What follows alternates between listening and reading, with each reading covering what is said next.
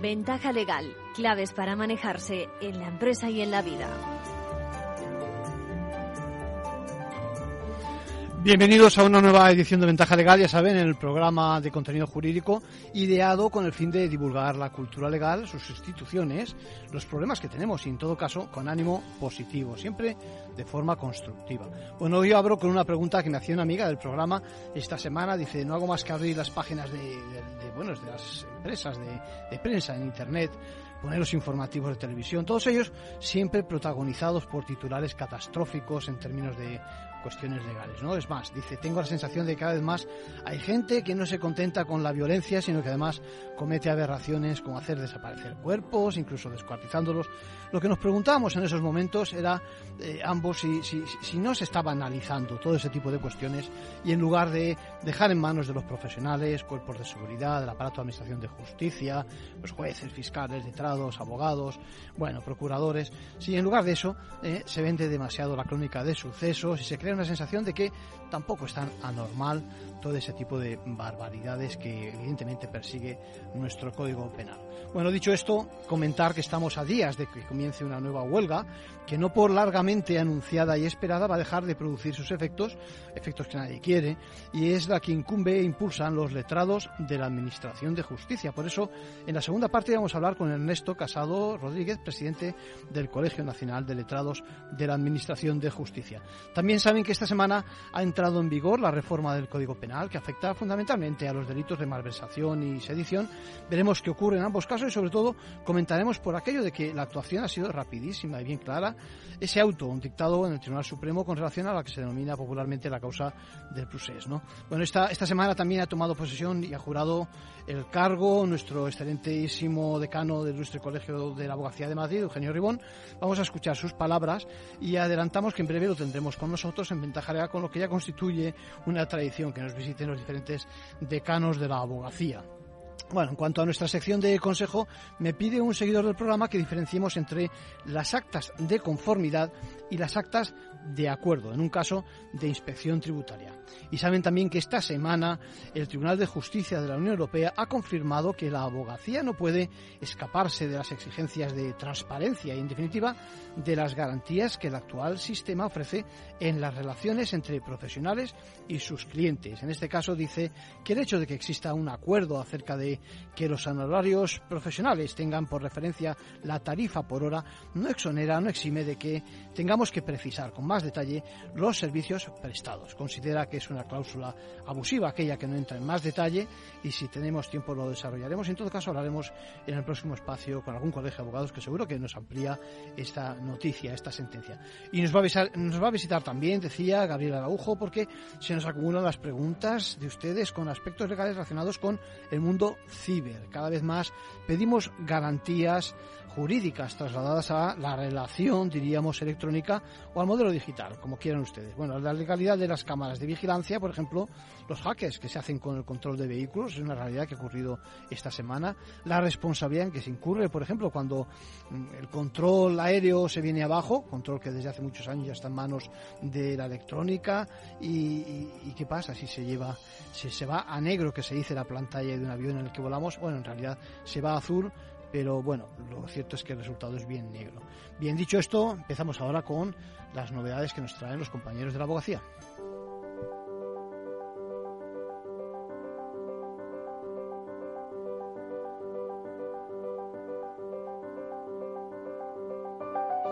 Ahora en Ventaja Legal, la actualidad semanal de la abogacía. Bienvenidos Luis y Lucía. Hola, ¿qué tal? Muy buenos días.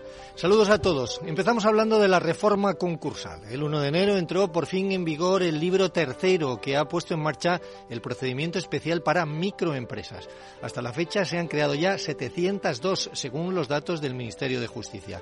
Para dar a conocer cómo se usa la plataforma telemática con la que se tramitan, el Consejo General de la Abogacía organizó el lunes una sesión formativa de carácter práctico.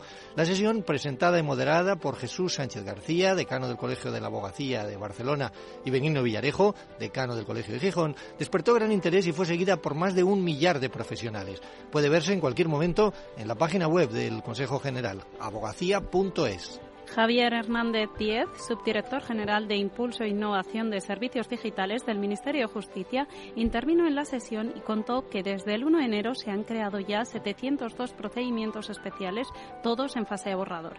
Y a la plataforma han accedido 454 usuarios distintos. En total, del pasivo consignado es de 1.602.994 euros y el activo de 924.757 según los datos que facilitó. La presidenta de la abogacía, Victoria Ortega, destacó en la presentación de la jornada la importancia de este procedimiento especial. En este las empresas desaparecen sin hacer uso de los medios concursales. En segundo lugar, que el 95% del, del productivo son pequeñas empresas. También participaron los abogados Gregorio de la Morena Sanz, Miguel Hermosa Espeso, Martí Valloribás y Octavio Gracia Chamorro, que explicaron cómo cumplimentar esos formularios normalizados de dicho procedimiento. Y además, esta misma tarde, dentro de solo unas horas, en la conferencia de los lunes, la magistrada María del Mar Hernández Rodríguez, de la sección cuarta de la Audiencia Provincial de Cantabria, va a abordar algunos de los aspectos más destacados precisamente de esta reforma concursal. Por lo que se refiere a sentencias de especial interés, esta semana destacamos lo que se presentó el abogado Servando Giraldo. El letrado ha conseguido que el Tribunal Superior de Justicia de Galicia anule el despido de un repartidor de agua por no vacunarse contra el COVID. El TSJ ha obligado a la empresa a readmitir al trabajador e indemnizarle con 7.000 euros por daños morales. La compañía le comunicó que para continuar con el ejercicio de sus funciones era necesario contar con el carnet de vacunación. Al negarse a fue despedido. El fallo incide en que no existía una normativa vigente en ese momento en el que se exigiera la necesidad de la vacunación para acceder a ninguna instalación. El abogado comenta que la vacuna es un derecho de los ciudadanos y no una obligación y, por tanto, la orden que quería imponer la empresa no estaba en modo alguno justificada. Servando Giraldo. Creemos que esta sentencia supondrá una base jurisprudencial importante sobre la que luchar contra las decisiones arbitrarias que se intentan imponer a los trabajadores desde las empresas. Por tanto, protege y ratifica los derechos y libertades fundamentales de los trabajadores. Enhorabuena a este abogado. Vamos ya con otras noticias breves.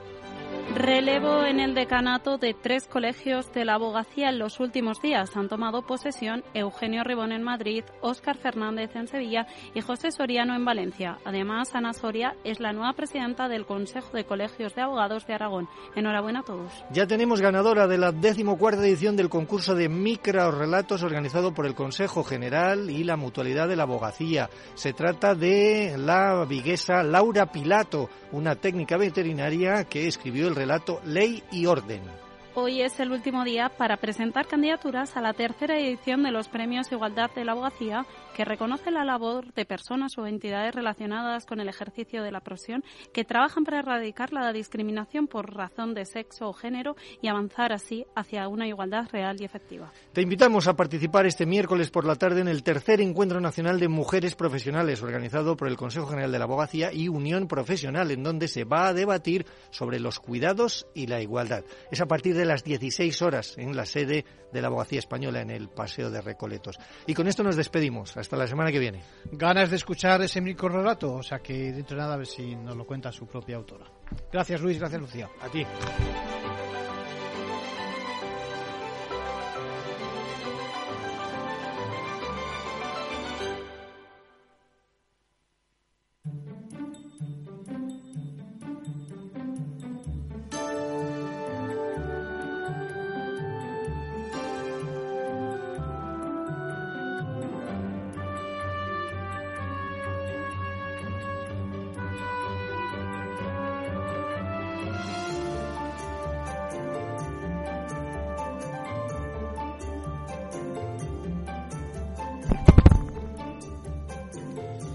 Bueno, pues ya lo han oído, eh, esta semana han, digamos, acabado las elecciones de, del Colegio de Abogados de Madrid y tenemos nuevo, flamante nuevo decano, ¿no? Mm, quiero que escuchemos eh, unas palabras, eh, esas palabras que hacía precisamente en el acto de toma de posesión y de juramento del cargo.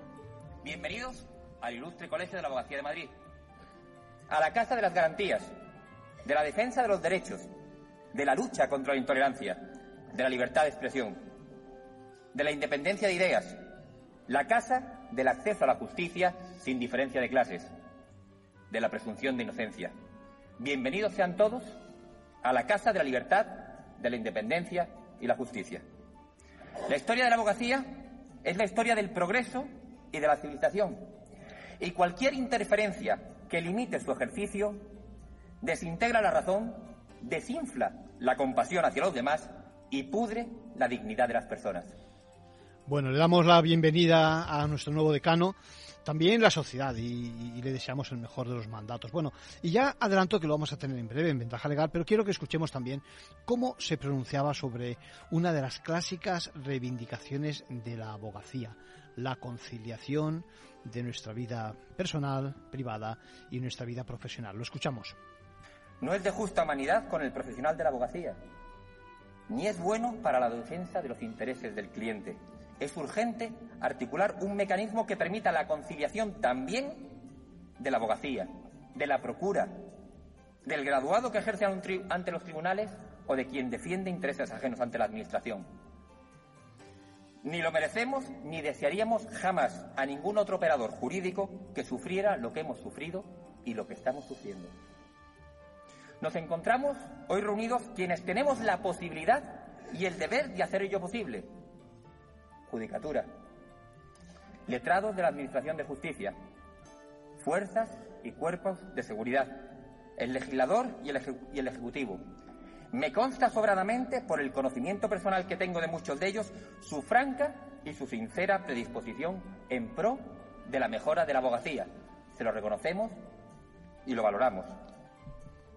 Bueno, y vamos ahora con nuestro consejo.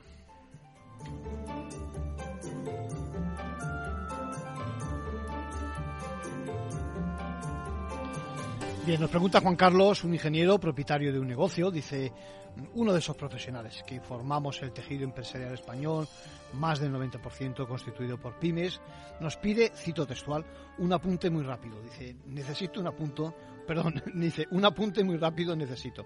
Me dice, mi gestor, que es quien me lleva las cosas, con Hacienda, que tiene la reunión y que según como la vea firma, en mi nombre, claro, viene un acta de acuerdo o viene un acta de conformidad para seguir, para no seguir pleiteando, ¿eh? que no merece la pena. La pregunta que nos hace es, ¿qué diferencia hay entre una y entre otra? Bueno, antes que nada, eh, Juan Carlos, gracias por tu eh, propuesta. Eh, bueno, de un camino u otro depende de la solución, esta solución que es cuestión de fondo, que todo asesor sabrá y tú. Bueno, he dicho esto, en el acta de conformidad, fíjate tú como obligado tributario, te avienes a lo que te propone la administración, es decir, que prestas tu visto bueno expresamente y te va a tocar regularizar la situación en los términos de los que, bueno, de los que te propone la propia administración, la inspección.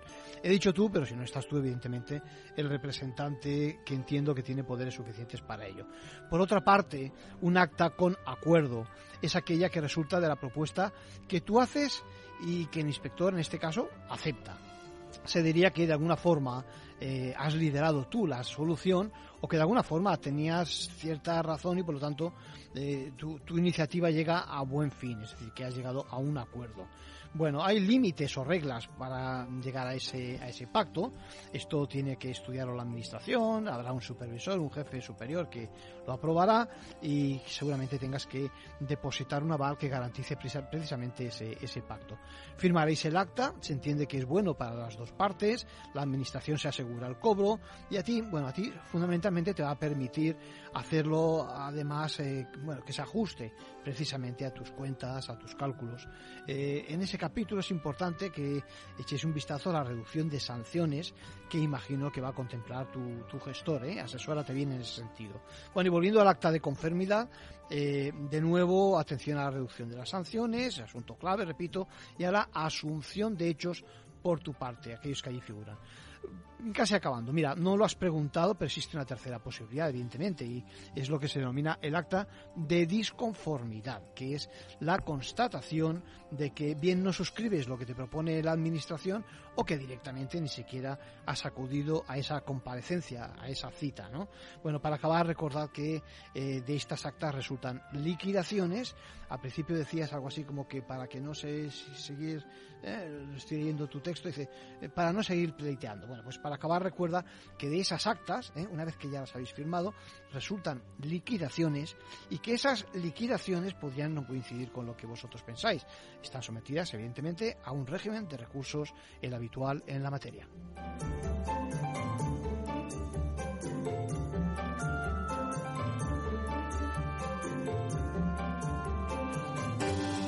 Bueno, y dentro del capítulo este de, del shock, del bloqueo que hemos dicho la semana anterior que vamos a tratar regularmente, una de las cosas que nos pueden bloquear es precisamente, y estamos recopilando eh, según vuestras experiencias, está el recibir precisamente en nuestra casa, en nuestro domicilio, eh, en el domicilio distinto donde, donde habitualmente estamos, donde no trabajamos, o sí, donde trabajamos, recibimos, digo, un certificado, ¿no? Una carta certificada. Junto a ese desconocimiento muchas veces de asunto que, del asunto que puede contener y está esa parálisis ¿no? que supone cómo reaccionar al propio, al propio envío. Lo cogemos, ¿eh? lo rechazamos y si no es para nosotros, y, sino para un conocido con el que nos relacionamos, con qué frecuencia nos relacionamos, se lo vamos a dar en un par de días o cuando pase por aquí o, le llamamos automáticamente, ¿eh? pero claro, recoger el envío, recoger el envío no significa saber cuál es el contenido, ¿eh? y sí su verdadero destinatario. Eh, bueno, lo que sucede es que y si ese destinatario no quiere que eh, sepamos cuál es el contenido. Bueno, pues está en su derecho. ¿eh? Por mucho que lo hagamos el favor, lo que se diga puede ir más allá de la confianza que tengamos con él. Bien, lo cierto es que las cartas certificadas en cualquiera de sus modalidades o por la vía de la empresa, eh, que sea correos, cualquiera de ellas, de las que están prestando servicios en el mercado, supone esencialmente la garantía, el respaldo de que se ha entregado en determinado momento y que quien fuere lo ha recibido. Habitualmente aportando precisamente un documento identificativo y en más de un caso también recuerda la firma, aunque la experiencia es que últimamente se está relajando algo esto, esto de la firma y no se acredita en cualquier caso eh, que tengamos en nuestro poder el contenido del envío. Eso es lo que no se acredita. Bueno, eh, esto es un problema, por eso tenemos que distinguir perfectamente quién es el emisor, porque sobre todo cuando no se trate de administraciones públicas eh, puede dar a otro régimen distinto. Ya hablaremos de esto en otra ocasión. Ahora estamos con el shock que supone la recepción de, ese envío, que aporta precisamente la trazabilidad eh, del envío en general. Así que la consecuencia que debemos añadir a la modalidad carta certificada únicamente es esa recepción del envío o en su caso lo contrario, que no ha llegado a su destino por diferentes motivos, tanto rechazo como domicilio incorrecto o destinatario desconocido. En otro capítulo sí que vamos a hablar, por ejemplo, de los burofax, vamos a hablar, por ejemplo, de los envíos que confirman la entrega, no solo en cuanto a tiempo y a las personas que reciben el mensaje, sino también certificando el contenido del interior del sobre. En este caso, por ejemplo, sí que tendríamos argumentos legales para acreditar que el destinatario se ha dado por enterado de aquello que le queríamos comunicar. Bueno, y otra cosa que no quiero olvidar son las cartas certificadas o burofaxes que nos llegan por conducto notarial, lo mismo que aquellos casos donde previamente existe un contrato entre el que lo envía y el destinatario, donde se le da cierta validez, determinada validez a esas comunicaciones del tipo eh, que sea. Aquí hay que estar a lo que diga precisamente ese documento. Por último, y eso sí, lo dejamos para otra ocasión, está todo el régimen de avisos y de plazos de que disponemos para ir a recoger la carta o el documento que nos han enviado.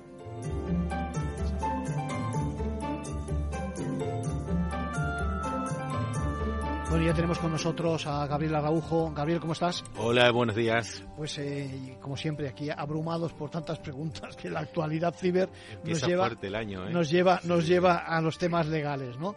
Eh, pasa de todo, desde que el espacio aéreo se ve comprometido porque se viene abajo las herramientas que llevan, entre comillas, todavía funcionando y que son en efecto electrónicas y generan una responsabilidad hasta que los coches, déjame que lo diga así, se vuelven locos porque los hackers se hacen con ellos y en ese caso quién es responsable de las cosas y, y mil cosas más, ¿no, Gabriel?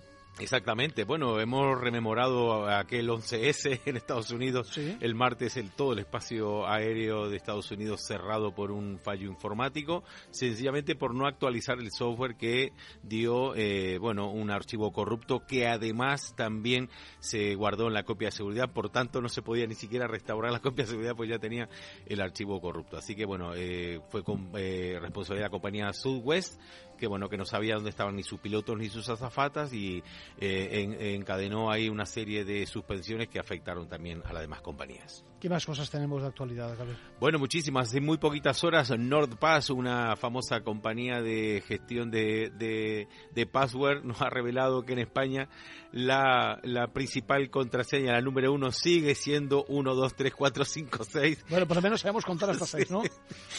La, la, contraseña más usada en España. Un nuevo año, porque eh, viene acumulando récord, ¿no? Y bueno, y la segunda, 1, 2, 3, 4, 6, 7, 8, 9. O sea, la segunda un poquito más, un poquito más avanzado. Para, los que llegan un poquito más lejos, son un poco más listos, ¿no? Y, sí. sí. en los primeros 10 puestos, eh, clubes de fútbol con el año, en fin, esto hay que alertar, eh, fechas, por supuesto, que la gente pone fechas, todas las, eh, hay herramientas de fuerza bruta que tienen diccionarios, los cuales incluyen los nombres de clubes de fútbol, fechas, todo esto para forzar eh, el, romper una contraseña. Una contraseña se rompe, eh, estas herramientas de sencillamente entre, en un segundo puede llegar a introducir entre 2.000 y 3.000 contraseñas en un solo segundo, una herramienta estándar, ¿verdad? Pero es curioso, Gabriel, porque si estamos en nuestro domicilio y resulta que alguien nos da una patada a la puerta, enseguida nos sobresaltamos y, yo qué sé, y, pensamos en todo y, ponemos un montón de esfuerzos para que eso no ocurra, cambiamos la cerradura, etcétera. Y sin embargo aquí no somos conscientes de que tenemos una puerta abierta, no, no, no a la sala, sino a toda nuestra intimidad, ¿no? A todo ¿No te parece? Sí, sí, eh, esto siempre es un poco lo que luchamos nosotros los peritos en informática con el tema de si yo no tengo nada que ocultar, ¿qué más da, no? Y esto no. Bueno, ahora seguimos hablando un poquito más adelante, vamos a hacer un pequeño descanso y seguimos con ello.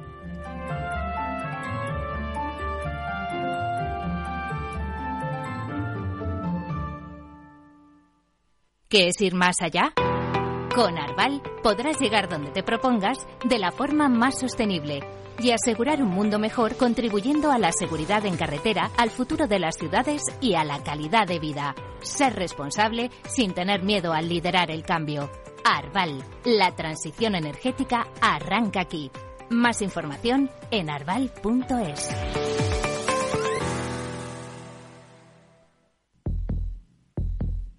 Vida. Riesgo. Cubierto. Es muy simple asegurarse con el Betia. Simple, claro, el Betia. Ventaja legal con Arcadio García Montoro.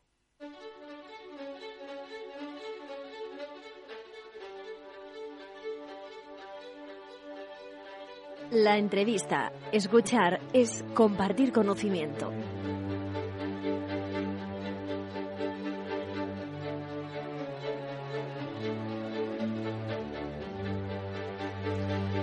Adelantaba que eh, hay una convocatoria de huelga indefinida de los letrados de la Administración de Justicia.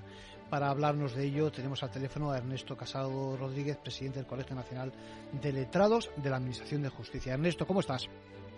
¿Qué tal? Muy buenas tardes, ¿cómo estamos? Oye, muchas gracias porque puedas eh, contarnos. Estamos interesados y mucho en saber cuáles son las reivindicaciones que podrían perfectamente paralizar el mundo de la justicia, algo que nadie quiere, y menos vosotros, pero que yo creo que estáis ya muy cansados vosotros de, pedir y de que no se acuerden de vosotros el aparato de la administración, ¿no?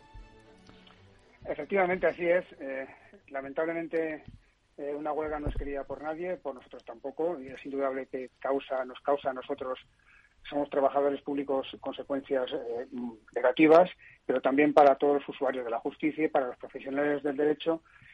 Y son, eh, son cosas que nosotros no queremos, efectivamente, pero entendemos que el Ministerio nos aboca a ello. Tenemos un histórico. Eh, perdona, tenemos un histórico sí. que, que, cuéntanoslo, porque yo creo que hay que transmitir a la ciudadanía y al justiciable que la cosa viene de lejos. La cosa viene de lejos, efectivamente, nosotros somos los letrados de la Administración de Justicia, somos un cuerpo superior jurídico, así nos define la ley orgánica. Somos grupo A1 de carácter nacional, es decir, todos dependemos del Ministerio de Justicia, no estamos transferidos, que tenemos como funciones esenciales la dirección de las oficinas judiciales, la fe pública y también la ordenación del proceso y la ejecución. Esto es muy importante, perdona, perdona Ernesto, es muy importante porque, déjame que lo diga así, mucha gente no conoce exactamente cuáles son vuestras funciones y mm, lo voy a decir con palabras un poco populares. Sois, los directores de la oficina que eh, eh, acompaña al juez, ¿es así? Así es. Eh, nosotros somos los encargados esencialmente de llevar los pleitos ¿eh? desde que entran hasta que terminan eh, para que el juez pueda realizar la actividad eh, estrictamente jurisdiccional. Para, eso, para eso superáis una oposición bien dura y, en efecto, y, luego pasa lo que pasa. Cuéntanos, perdona. Sí, fundamentalmente, como sabéis los que tratáis con nosotros y nos conocéis en los juzgados, fundamentalmente desde el año 2009 y en el año 2015 posteriormente hemos asumido una serie de funciones procesales eh, mucho más importantes y trascendentes de las que teníamos antes. Como consecuencia de ello, en, aquellos eh, momentos y la situación económica de este país eh, en, aquellas, en aquella época, pues asumimos trabajos en retribución con el compromiso de que tendríamos que recibir una adecuación posterior. En el año 2021 la ley de presupuestos ya incorporó la necesidad de que se produjera expresamente esa adecuación salarial, se concretó a través de una serie de compromisos asumidos con el eh, Ministerio de Justicia, eh, compromisos que eran tanto de naturaleza económica como de naturaleza estatutaria, ¿eh? dirigidos sobre todo a obtener vías para que nosotros, las asociaciones de letrados de la Administración de Justicia, podamos mantener una relación fluida de, relación con el Ministerio que nos permita defender los intereses de nuestros compañeros letrados de la Administración de Justicia. Así se propuso una importante reforma del Estatuto Orgánico. Eh, tenemos unos convenios, que, unos pactos a los que llegamos tanto la Unión Progresista como nosotros, el Colegio Nacional de Letrados de la Administración de Justicia, documentados y que, en el mes de abril del año pasado y que desde el verano pues se desconocen por el Ministerio. No sabemos a través de qué eh, motivo, ni por qué motivo, ni por qué razón, pero casualmente nosotros no pedimos negociación, sino lo que pedimos es que se cumpla con la palabra dada, algo bastante simple, creo yo, o, así me lo enseñaron a mí. Es decir, yo si llego a un compromiso, lo natural es que después sea capaz de desarrollar el compromiso al que he asumido. Sí, tengo aquí los, no sé cuántos son, serán cuatro, cuatro, ocho, eh, diez o once o así puntos donde en efecto eh, comunicáis que, que, aunque se ha negociado, digamos, no hay, no hay, no se ha respondido por parte de la administración, ¿no? Sí. Eso es, eso es, así es. El ministerio, en concreto el secretario de Estado, está haciendo alusión mm, de forma reiterada, incluso en sede parlamentaria, que ha cumplido eh, eh, lo que pactó con nosotros, pero es que nos, hemos visto, nos hemos visto obligados a publicar el propio documento del Ministerio de Justicia en el que el propio Ministerio redacta el contenido del acuerdo, eh, que no es lo que precisamente ahora el Ministerio menciona. Lo que pedimos es sobre todo justicia, igualdad, queremos una, una nueva eh, reordenación de nuestros eh, eh, de las normas que regulan nuestras retribuciones y que simplemente las asimilen al del resto de funcionarios de la Administración de Justicia que comparten trabajo diariamente con nosotros. Es una técnicamente es la adecuación de los grupos de población, nada más. Es algo un documento que está está presupuestado, que está redactado y, que, pues, como digo, desde el verano del año pasado hasta hoy, pues el Ministerio ha decidido bloquear eh, no sabemos muy bien por qué. Igual que ha bloqueado todas las relaciones, todas las conversaciones, no se ha reunido, eh, no se ha reunido más con nosotros. Hoy incluso hemos publicado eh, una, carta abierta al presidente del gobierno para que tome cartas en el asunto, porque no es normal que una, un colectivo como el nuestro, que se encarga de dirigir las oficinas judiciales del Ministerio de Justicia, pues simplemente eh, es que no hemos sido ni convocados ni oídos desde el verano cuando lo estamos repitiendo eh, y lo estamos pidiendo a voces. ¿eh? Tan así que estamos pensando incluso hacer un requerimiento durante esta semana al Ministerio para que pues nos reciba a nosotros y al Comité de Huelga cumpliendo además con las obligaciones que legalmente tiene una vez que la huelga está debidamente convocada. Mm. La convocatoria es para el próximo día 24, corrígeme, ¿es así? Sí, correcto. El próximo, el próximo martes. Sí. El próximo martes que estaba, estaba prevista que se celebraran unas eh, elecciones a un órgano electivo que nos representa, que es el Consejo del Secretariado, se llama así. Sí. Es un órgano previsto en la ley orgánica del Poder Judicial y que desarrolla nuestro reglamento orgánico y que las asociaciones hemos decidido, mm, eh, en cierta manera, boicotear, es decir, hemos retirado nuestras candidaturas para ese órgano y hemos decidido convocar huelga el mismo día en que estaba prevista la elección para eh, en señal y, en signo de, lo que estamos comentando, de que el Ministerio nos tiene que recibir directamente, no a través de nuestros representantes indirectos, cuando ni se les convoca ni se les oye en debida forma eh, ni se ven eh, vinculados por los acuerdos a los que posteriormente llegan. Efectivamente, a partir del día 24 mm, tendremos también convocada una manifestación ese mismo día. Sí. En Madrid, naturalmente, delante del Ministerio y que en la que queremos que asistan nuestros compañeros y, en definitiva pedir simplemente lo que estoy comentando que eh, el Ministerio sea capaz de cumplir con sus compromisos. Eh, ni más ni menos. Eh, es algo, como digo, bien simple, o por lo menos convocarnos para explicar, explicarnos y concretar las circunstancias en las que eso se puede desarrollar. Pero no simplemente negarse a tener cualquier relación formal con nosotros y a tener, mantener cualquier conversación que permita pues ponerlos en marcha.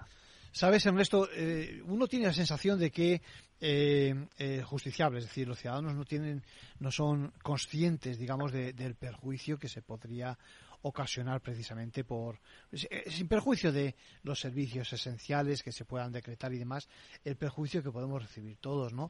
Eh, sois fundamentales para que el aparato de la Administración de Justicia eh, funcione y estoy pensando, por ejemplo, en, en, tantas situaciones a nivel de, no sé, de familia, etcétera, que se pueden ver perjudicadas por estas reivindicaciones que me parece que son casi ya de, pues eso, de, de recibo, ¿no? Eh, explícanos un poquito eh, hasta qué punto se puede paralizar eh, la Administración en este caso. Pues efectivamente, nosotros los letrados de la Administración de Justicia, como digo, somos fedatarios públicos. Como tal, somos responsables de la documentación de las actuaciones y entre ellas de las actas de, juicio. Lógicamente, todas las actuaciones procesales que se, que se mm, realicen sin nuestra presencia son nulas porque así lo dispone la ley orgánica y la, ley orgánica del Poder Judicial y la ley de funcionamiento civil. Hmm. Eso es algo que, es así. También nos encargamos de la documentación de las actuaciones, de todas las actuaciones, y, con ello de garantizar la integridad eh, de los autos. Y, por supuesto, como digo, estamos encargados de mm, desarrollar procesalmente pues todas las actuaciones, todo el proceso para llevarlo hasta la, sentencia. Indudablemente, todas estas eh, actuaciones eh, ligadas tanto a la fe pública como a la, ordenación del proceso se verán dañadas, eh, como digo, y, es algo que sinceramente queremos hacer ver a, todos los ciudadanos. Eh, que lo lamentamos sinceramente y consideramos que estamos aquí porque no nos dan otra opción. O sea, todavía esta semana estamos requiriendo al Ministerio para que nos dé alguna vía de solución, simplemente para que nos convoque y nos explique cuál es la situación en la que nos encontramos. Hoy, por ejemplo, puedo decir que que está manteniendo, se está manteniendo mm, una reunión en el Ministerio de Justicia con los sindicatos en la que se está poniendo en juego la forma en la que se va a desarrollar la oficina eh, judicial del futuro, bueno, el futuro inmediato, lo que se están llamando leyes de eficiencia. Nosotros tenemos eh, eh, legalmente atribuida, mejor dicho, los letrados tienen el derecho a que nosotros les defendamos. Sí. Sí, eh, pero además nos parece eh, esencial que se cuente con nosotros a la hora de organizar las oficinas judiciales de las que la ley dice que somos directores. Simplemente que se nos pregunte sobre y que se nos escuche sobre cuál es nuestra opinión. No creo que, seamos tan torpes como para no tener absolutamente nada que aportar al respecto. Bueno, pues, pues seguimos eh, esperando a que alguien nos pregunte y nos diga algo al respecto. Ernesto, eh, nos hacemos eco de vuestras reivindicaciones. Eh, nos gustaría dar la noticia el próximo lunes de que precisamente se haya desconvocado la huelga. Ojalá fuera así, si no, en cualquier caso seguiremos en contacto para que nos contéis cómo van las negociaciones y a ver si de alguna forma, fíjate, no solo os veis beneficiados vosotros, nos vamos a ver beneficiados toda la sociedad y por supuesto todos los operadores jurídicos de que las cosas funcionen bien con vuestra ayuda. Muchas gracias por tu testimonio. Muchas gracias a vosotros por contar con nosotros. Un abrazo.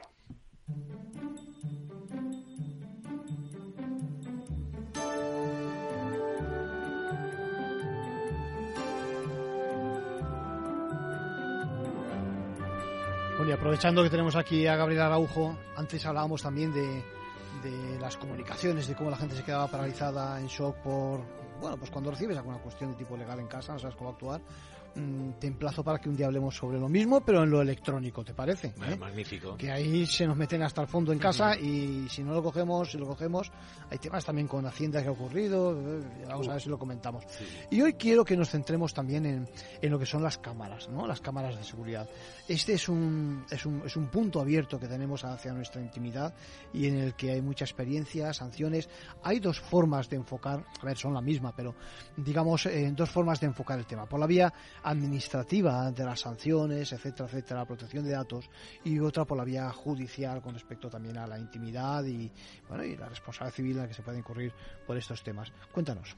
Bueno, esa misma distinción lo hace la jurisprudencia y también las eh, instrucciones y guías dictadas por la Agencia Española de Protección de Datos, que entre las informaciones que hemos sabido esta mañana, precisamente sabemos ahora los, el volumen de, de sanciones eh, impuestas por la agencia en esta materia, ha alcanzado a los 23 millones de euros de, de sanciones, incluyendo la multa de 10 millones a Google.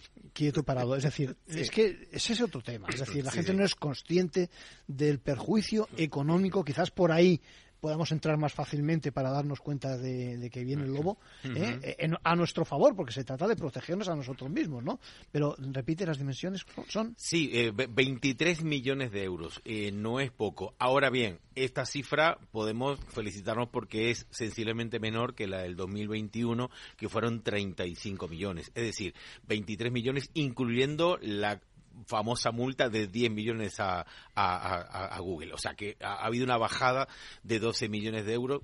Bueno, las malas lenguas dicen porque estamos en año electoral y todo esto, y a lo mejor, bueno, un poquito por eso. pero yo me aferro a la idea de que hay mayor conciencia por parte de las empresas eh, para eso, para salvaguardar bien la protección de, los usuarios. Eh, ¿Qué podemos hacer en casa? Eh? ¿Qué podemos hacer en las empresas para tener, digamos, de la forma correcta eh, disfrutar de los servicios que eh, dicha fórmula, es decir, que se produzca una vigilancia, etcétera, eh, y sin incurrir en ninguna responsabilidad. Bueno, como hablaba de la Agencia Española de Protección de Datos, realmente no hay ningún reproche a que hacer en cuanto a información, porque realmente la Agencia Española de Protección de Datos sí que tiene en su web abundante información, específicamente en esta materia de vigilancia, ¿verdad? De las cámaras de vigilancia, todos con diferentes apartados, incluso hay unos formularios para hacer, eh, para interponer la, eh, la correspondiente reclamación, está muy bien guiado, en fin. Eh, la verdad que hay que felicitar en ese aspecto porque sí que hay mucha información. Lo que más nos están eh, últimamente mm, eh, consultando es respecto a, por ejemplo, el famoso timbre con cámara que, que está arrasando eh, Amazon, por ejemplo, con la venta de su famoso timbre con cámara. La gente está preguntando a ver si es legal y todo. Vamos a hacer un matiz. Es decir, mm. se trata de ese aparatejo, digámoslo, que lo que ofrece es que en lugar de, de la mirilla eh, habitual en las casas, lo que hace es que permite pues eh, que veamos a través de una cámara y por supuesto que se pueda grabar esa. ¿eh? Claro, bueno, se le llama mirilla electrónica, digamos, para ponerle el, la etiqueta ¿no? profesional. Y bueno, hay aquí es una distinción. Hay varios modelos que se venden online muy baratos, desde luego la mirilla electrónica sí que tiene mucho mayor rango de visión, más amplio, fin, se puede reconocer, se puede hacer zoom, igual. Hay que hacer la distinción entre si graba o no graba, porque la mirilla electrónica, si no graba, eh, no tiene ninguna consideración, igual que cualquier mirilla, por mucho que tenga más resolución. Es como si tuviéramos una óptica distinta, ¿no? Efectivamente incluso aunque venga con infrarrojo, porque muchas veces el gran problema de las mirillas es que no se ve realmente porque está oscuro el descansillo, ahí incluso hay mirillas con infrarrojo que se ve perfectamente se puede identificar a la persona. La, la consideración que hay que hacer aquí es si saca fotos y si graba vídeo. Ahí sí es un problema, porque eh, queda fuera, digamos, de la salvaguarda del ámbito doméstico. Sabemos que la ley de protección de datos hace siempre la, exclusión doméstica, ¿verdad? Pero en este caso, como está eh, mm, grabando eh, fuera del ámbito domiciliario, sí que hay que tener especial cuidado también eh, si es dentro de la comunidad de propietarios, si la medida también eh, coge la parte de la vía pública, que es una de las cosas también que tengo un caso incluso que una abogada asesoró mal al cliente en el sentido de que ah, le dijo ningún problema, si es la vía pública se puede grabar y esto no es así. En absoluto. no se puede grabar en la vía pública. Hay excepciones cuando justo enfoca solo a tu propia entrada y, además encima del entorno es inseguro, etcétera, etcétera, pero evidentemente no estás, eh, digamos, haciendo una panorámica de, pues eso, de la calle, ¿eh? ni mucho menos. Claro, como tú apuntas, excepcionalmente cuando no hay más remedio que eh, coger un ángulo, coger un ángulo. Hablamos de la vía pública, hablamos de la acera también. Sí, sí, ¿eh? sí, la sí, acera es parte de la vía pública, ¿no? Evidentemente. Evidentemente el sí. escaparate, perdona, es decir, justo lo que enfoca nuestro escaparate para protegernos de actos vandálicos, etcétera. Solamente cuando no hay manera de instalar la cámara eh, para salvaguardar bienes, servicios e instalaciones, que es lo que dice el artículo 5 de la Ley de Protección de Datos, pues excepcionalmente sí pudiera abarcar un poquito más, pero siempre eh, con ese principio de proporcionalidad, de idoneidad y de necesidad, ¿no? respetando ese principio, ¿verdad? Y luego, una cosa importante, eh, hay que tener en la parte de comunidad de propietarios la autorización de la comunidad de propietarios también para eso.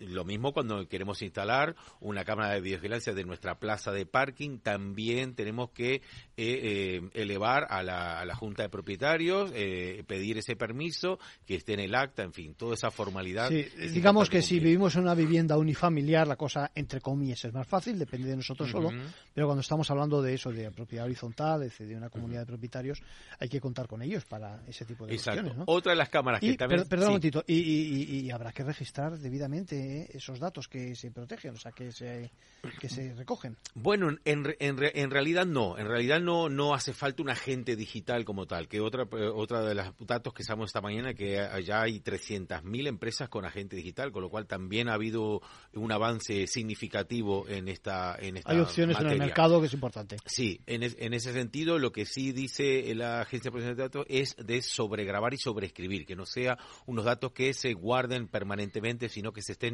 sobreescribiendo temporalmente, ¿no? Y hablando de sobreescribir, precisamente otra de las cámaras que tiene mucho éxito y que también está trayendo quebradero de cabeza a más de uno son las dashcam, esas cámaras que vienen incluidas en los vehículos, ¿no? Eso que, en la televisión o en, o en, yo sé, o en cualquiera de los programas estos de informáticos y las redes sociales se triunfan con eh, señores que se cruzan delante del coche, ¿no?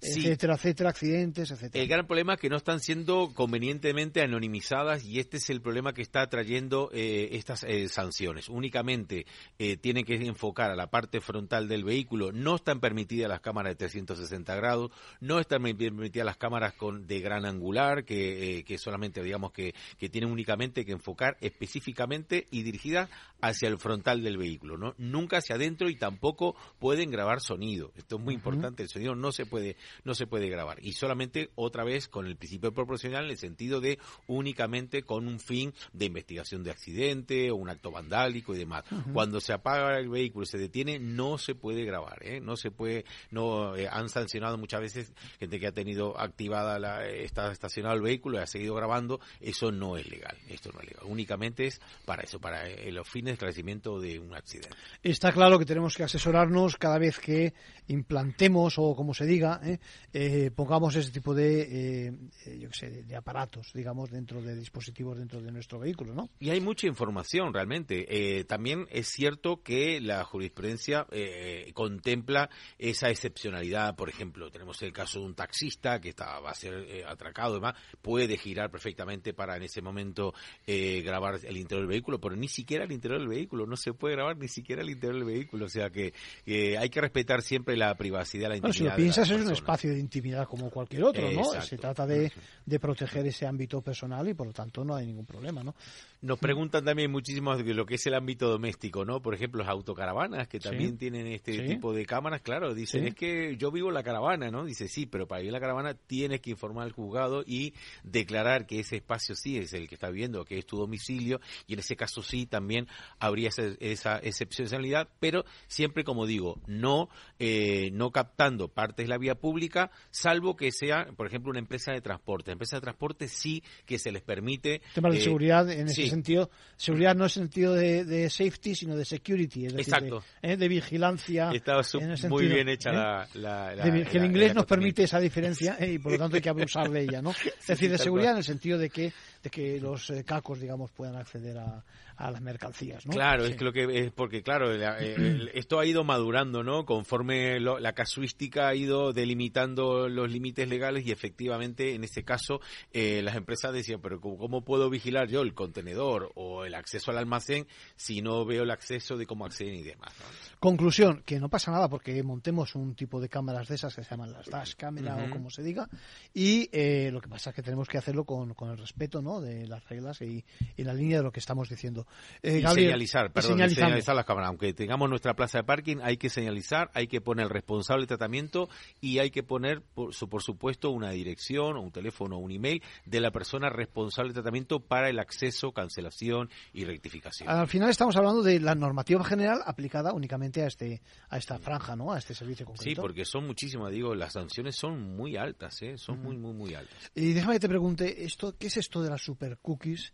que las empresas de telecomunicaciones eh, eh, se, se les va, digamos, ¿Cuál es el régimen? ¿Se les va a exigir una autorización? Cuéntanos, que es una cosa y otra. Bueno, siempre que hablamos de datos, a nivel de marketing es muy jugoso. Los datos son realmente eh, un negocio importantísimo y las grandes tecnológicas que están viendo a través de sus redes, ¿no? Esos, esas grandes instalaciones de fibra, además, pasar sus datos, dice, oye, nosotros queremos nuestro, Tenemos que sacar provecho, ¿sí? nuestro trozo del pastel. Entonces hay las grandes, las Big Tech, las grandes tecnológicas, que son los proveedores de servicios, los ISP, eh, han ideado una super cookie por la cual los usuarios puedan también venderles eh, publicidad eh, personalizada.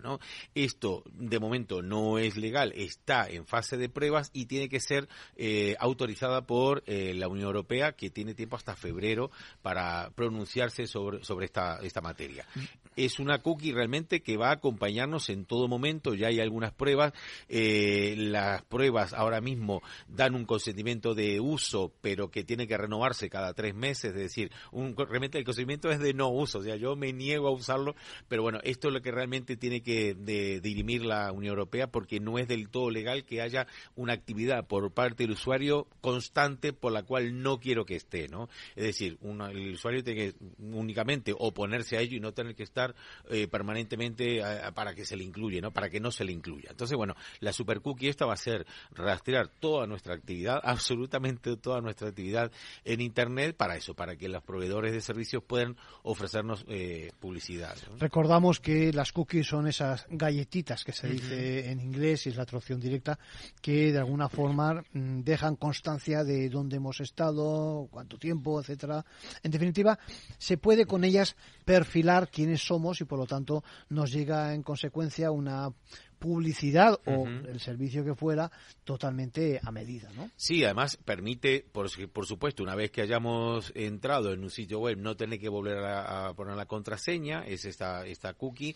Eh, Esa es la parte buena en ese sentido, ¿no? Quizás y luego, favorece un poco, digamos, el, el entrar en determinados ámbitos, ¿no? Sí, además, y, y por otro lado, también evita el spam, es decir, la cookie, si más o menos rastrea y ve mis intereses, pues no me, me, ofrece productos que, no me interesen. hay parte positiva y, negativa, ¿no? Desde luego, eh, la parte negativa es la exposición, pero claro, lo que quiero eh, que vea la ciudadanía es que con su actitud pasiva, lo que hablamos al principio, ¿no? Con esto que dicen a mí me da lo mismo, yo no tengo por qué proteger mi privacidad, porque a mí quién me va a hackear y, yo no soy nadie y todo esto, pues está alentando a este tipo de abuso con nuestros datos. Por lo tanto, yo siempre aliento a, las personas a ser muy celosas de, nuestros datos. Hay que tomar una postura proactiva, que se dice, es decir, activa en ese sentido, tomar posición y evidentemente saber lo que uno hace, que a lo mejor lo que decimos, eh, hay una lectura positiva de las galletitas, de esas cookies, ¿no? Pero evidentemente eh, a sabiendas de dónde estamos. Y sobre todo,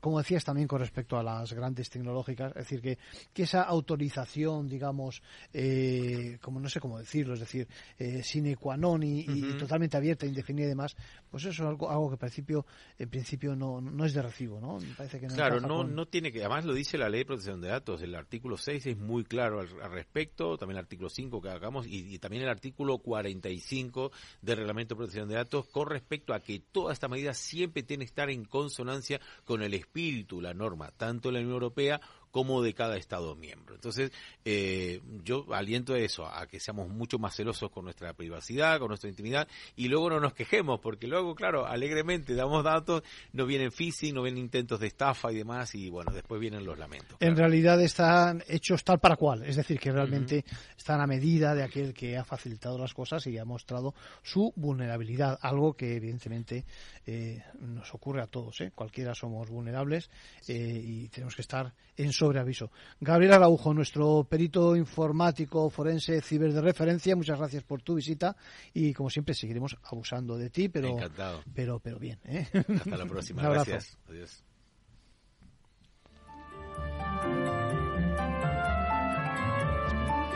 Bueno, casi me he comido el tiempo y desde luego no hemos hablado de la reforma del Código Penal. Lo dejamos para el próximo día y con todos esos anuncios que hemos dicho acerca de pues eso, de los ganadores de los relatos de microrelatos.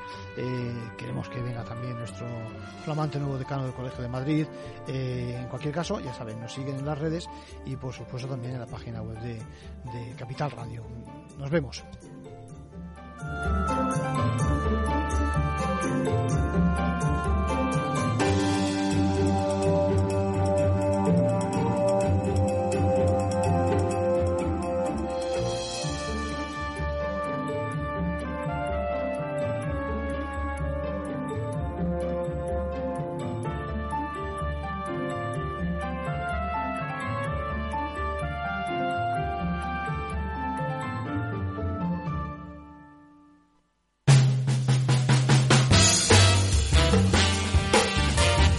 Capital Radio, Música y Mercados.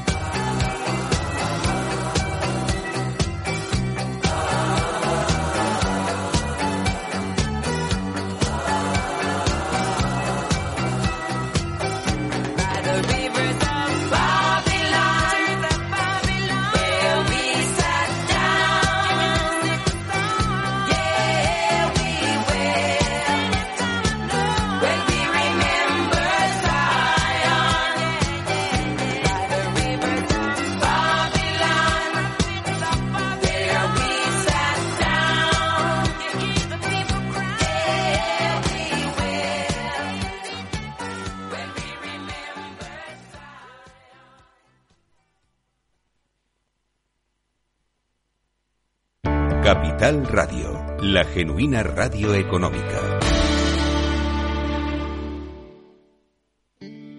When your legs don't work like they used to before. And I can't sweep you off of your feet. Will your mouth still remember the taste of my love? Will your eyes still smile from your cheeks? Darling, I will be loving you till we're 70. And baby, my heart could still fall as hard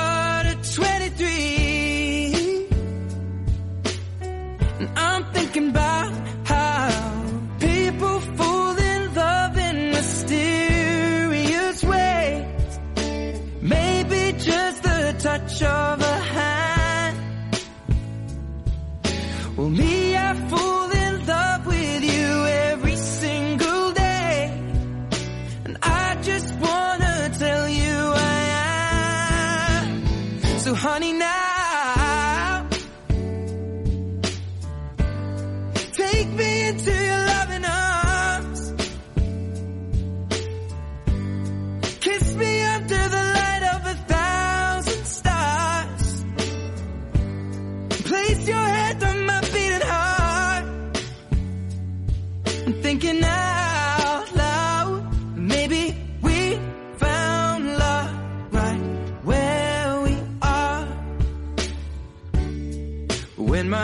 all but gone and my memory fades.